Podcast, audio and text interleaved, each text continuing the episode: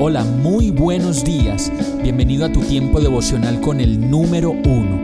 Qué alegría saludarte con la certeza de que Dios está obrando en tu vida su perfecta y buena voluntad, ya sea porque estás aprendiendo de un momento difícil o porque estás disfrutando de su amor a plenitud con paz y tranquilidad.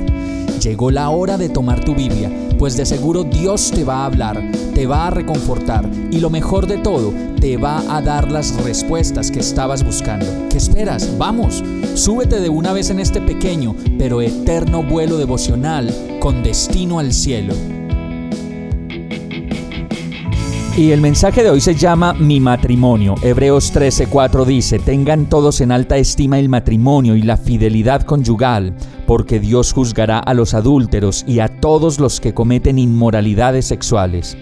En esta época para muchas personas parecerá anticuada la idea del matrimonio, y eso sucede precisamente porque cada vez se escucha menos la palabra de Dios, y por eso mismo, cada vez es más difícil que alguien, como lo dice este verso, quiera ponerla en práctica. Pero como dice mi esposa, las personas no se deben poner a jugar a la casita sin casarse, porque no termina siendo otra cosa más que un juego, en donde a la primera de cambio de las reglas o por un mínimo disgusto, el juego terminó y hasta ahí les llegó el juego de la casita. Por eso si está pensando en casarse, elija bien, pues es una decisión para toda la vida y lo mejor de todo, significa que ese hombre que ama le da un lugar a la mujer que quiere y esa mujer también le da un lugar de privilegio y exclusividad al hombre que ama. De eso se trata el matrimonio, de una relación de dos, íntima, única, exclusiva, en donde dos personas que se aman aprenden a convivir juntos y a hacer de la vida la mejor historia de amor. Por eso estamos llamados a aplicar lo que dice este verso de Hebreos. Tengan en alta estima el matrimonio. Y alta significa muy alta, porque si lo hacemos así, tendremos un matrimonio feliz y realizado de la mano de Dios.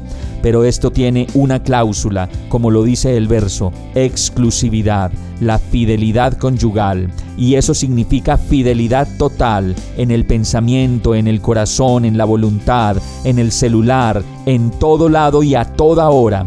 Sellado, blindado para el Señor ese matrimonio con el sello de la fidelidad conyugal.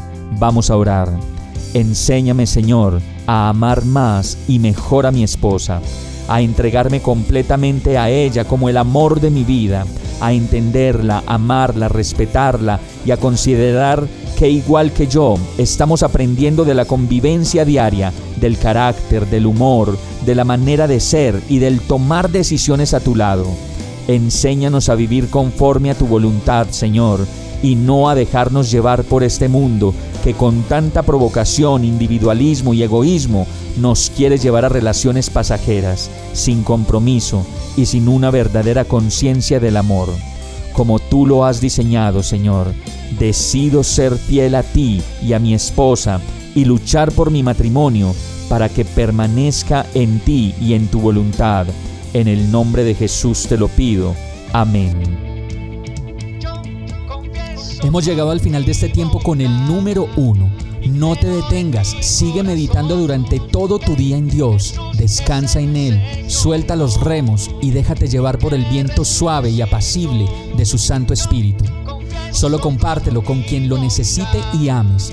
Hoy, de la mano de Dios, todo será un gran día.